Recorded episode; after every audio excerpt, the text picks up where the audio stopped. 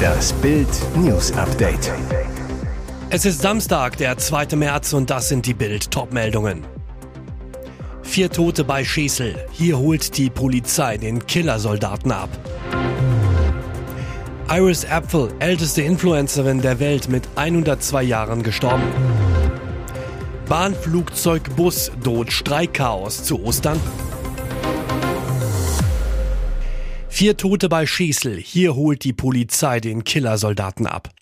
Er sitzt im Polizeibully, trägt einen weißen Overall der Spurensicherung. Nur Stunden zuvor soll Bundeswehrsoldat Florian G. vier Menschen erschossen haben, darunter ein gerade mal drei Jahre altes Mädchen. Die Bluttat im Landkreis Rothenburg schockierte gestern Deutschland. Der Hintergrund noch immer unklar. Eine Motivlage im familiären Umfeld kann nicht ausgeschlossen werden, so die Ermittler. Sie durchsuchten das Auto des Täters, fanden in der Ablage der Fahrertür des Suzuki Vitara einen Molotow-Cocktail und im Kofferraum mindestens vier Magazine, vermutlich für eine automatische Schusswaffe und weitere Munition. Florian G. soll mit seiner Partnerin, einem gemeinsamen Kind und einem Hund in einem ruhigen Wohngebiet in Botel gelebt haben. Die beiden sollen in einer Trennungsphase gewesen sein und sie hochschwanger. Er war immer monatelang weg und sie allein beschreibt eine Nachbarin die Familienkonstellation bei Focus Online. Möglich, dass die vier Magazine aus dem Bestand der Bundeswehr stammen. Der anerkannte forensische Ballistiker Philipp Cachet zu Bild. Die Magazine, die auf den Fotos zu sehen sind, gehören zu 99 Prozent zum Standardgewehr der Bundeswehr. Die Patronen im Kofferraum sehen aus wie 9x19 Millimeter Munition. Patronen, wie sie für Pistolen genutzt werden. Iris Apfel, älteste Influencerin der Welt mit 102 Jahren gestorben. Sie war Modeikone, Model und hat bei Instagram drei Millionen Fans. Jetzt ist Iris Apfel gestorben, im stolzen Alter von 102 Jahren.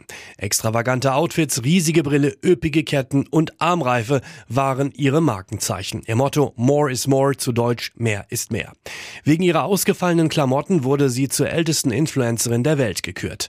Ein Sprecher von Iris Apfel bestätigte gestern gegenüber der New York Times, dass sie in ihrem Zuhause in Palm Beach im US-Bundesstaat Florida starb. Die Todesursache wurde nicht genannt. Auch auf ihrem Instagram-Account wurde ihr Tod offiziell mitgeteilt. Obwohl ihre Outfits manchmal willkürlich wirkten, ein Zufall waren sie nie. Ich bin nicht hübsch und ich werde nie hübsch sein. Aber das macht nichts, sagte sie einmal. Ich habe etwas viel Besseres. Ich habe Stil. Iris Apfel wurde erst spät in ihrem Leben zu einer Berühmtheit in den sozialen Medien. Sie hat drei Millionen Follower auf Instagram. Auf TikTok folgten ihr 215.000 Fans wenn sie sich über Mode und Stil ausließ. Bahn, Flugzeug, Bus. Droht Streikchaos zu Ostern? Neuer Streikalarm in Deutschland. Bei der Bahn sind die Tarifverhandlungen mit den Lokführern erneut geplatzt. Die Gewerkschaft Verdi hat in ihrem Tarifkampf immer wieder die Flughäfen im Auge. Dazu der Pilotentarifkampf beim Lufthansa Ferienflieger Discover. Es drohen neue Arbeitskämpfe bei der Bahn, an Flughäfen, bei Fluglinien und im öffentlichen Nahverkehr. Kommt es zum Streikchaos zu Ostern? Bahn. Hohes Streikrisiko. Die Forderungen der Lokführergewerkschaft GDL, unter anderem drei Stunden weniger Arbeit pro Woche, liegen weit entfernt von den Vorstellungen der Bahn. Am Montag will die GDL ihren neuen Streikplan bekannt geben. Flugzeug. Bei der Urlaubslinie Discover Eurowings rief die Gewerkschaft Vereinigung Cockpit zuletzt im Februar zur Niederlegung der Arbeit auf ob es zu Streiks über Ostern kommt, ist noch unklar. Busse und Bahnen. In vielen Bundesländern standen Busse und Bahnen in dieser Woche still. Ob sich der Tarifkampf bis Ostern hinzieht und Streiks drohen, ist laut Verdi noch nicht absehbar. Mehr dazu lesen Sie auf Bild.de. Sexfall Horner, sein Spice Girl will trotz allem zum Rennen kommen.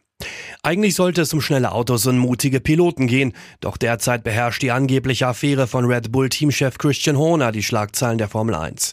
Der Vorwurf, er soll eine Affäre mit einer ihm unterstellten Mitarbeiterin gehabt haben. Bisher soll dessen Ehefrau das ehemalige Spice Girl Jerry Halliwell zu ihm gestanden haben. Laut britischen Medien war sie von seiner Unschuld überzeugt. Die Betonung liegt auf wahr, denn am Donnerstag wurde eine anonyme Mail versendet an alle wichtigen Personen in der Formel 1. Der brisante Inhalt Dutzende Chats zwischen Horner und der ihm unterstellten Mitarbeiterin. Laut der Daily Mail soll Halliwell am Boden zerstört sein. Aber nach Bildinformation ist die Sängerin gestern nach Bahrain gereist, wird heute an der Rennstrecke erwartet. Alle Kameras werden auf das Paar gerichtet sein. Es wird ein Ehespektakel, wie es die Formel 1 noch nie gesehen hat.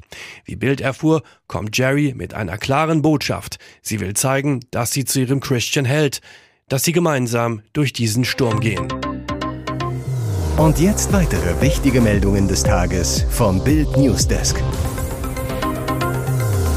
Unfassbare Bundeswehrpanne. Russen hören Geheimgespräch deutscher Generäle ab.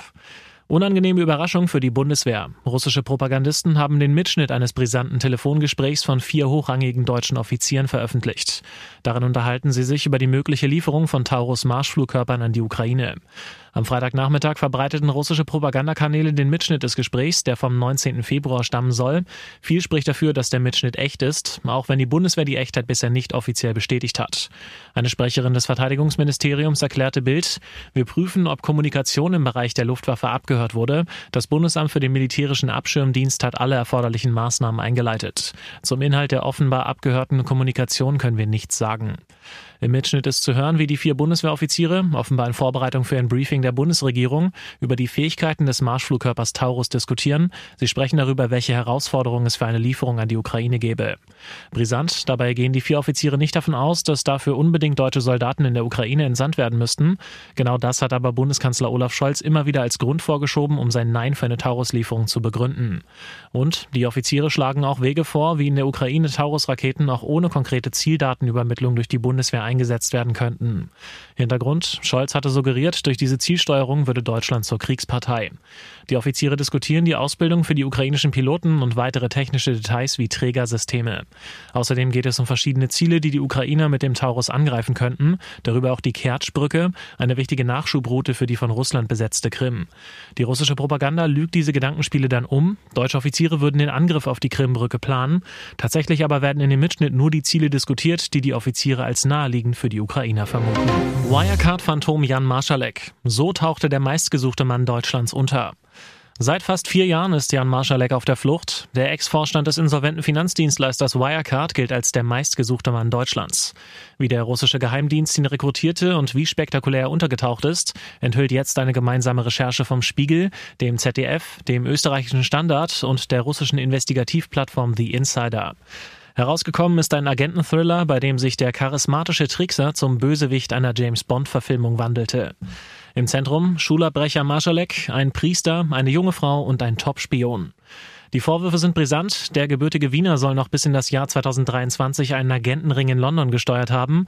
Marschalek beauftragte wohl bulgarische Helfer, Moskaus Kritiker quer durch Europa zu verfolgen, sie auszuspähen und womöglich sogar aus dem Weg zu räumen, schreibt der Spiegel. Darüber hinaus deutet vieles darauf hin, dass Jan Marschalek auch das DAX-Unternehmen Wirecard in russische Geheimdienstaktivitäten einspannte. Es gehe um Geldwäsche und die Bezahlung von Söldnern.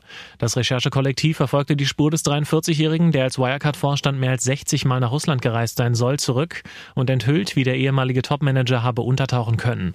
Als falscher Geistlicher.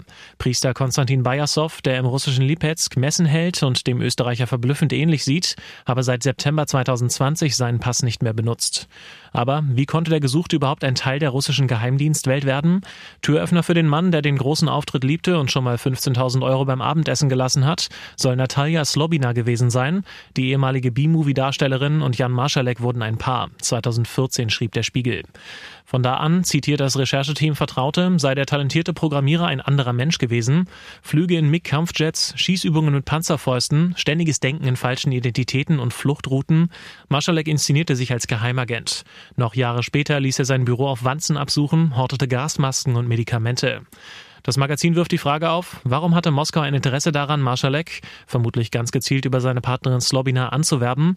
Antwort, viel spricht dafür, dass es sein Posten als operativer Wirecard-Vorstand war. Denn Dutzende internationale Konzerne und auch das Bundeskriminalamt ließen ihre Finanzgeschäfte von Wirecard abwickeln. Sensible Informationen seien so bei dem Russenspion gelandet und mutmaßlich auch in Moskau. Später Schock in Freiburg. Bayern patzt schon wieder. Die Bayern starten die Ära Eberl mit einem Unentschieden. Am ersten Arbeitstag des neuen Sportvorstands Max Eberl holt der Rekordmeister in Freiburg nur ein 2 zu 2. Tabellenführer Leverkusen kann dadurch auf 10 Punkte Vorsprung wegziehen. Dabei hat Eberl vorm Spiel noch gute Laune. Bei seinem ersten Spiel als Bayern-Boss lacht er auf der Tribüne mit dem Vorstandsvorsitzenden Jan-Christian Dresen. Nach Anpfiff ist das Lachen aber schnell vergangen. Zwölfte Minute, über Umwege gelangt der Ball zu Freiburgs Günther.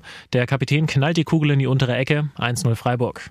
Zunächst lähmt der Rückstand die Bayern. Lange bleibt das Team von Trainer Thomas Tuchel harmlos, ist defensiv vor allem über die rechte Seite von Kimmich anfällig. Schließlich sorgt Mathis Tell mit einem Traumtor für den Wachmacher.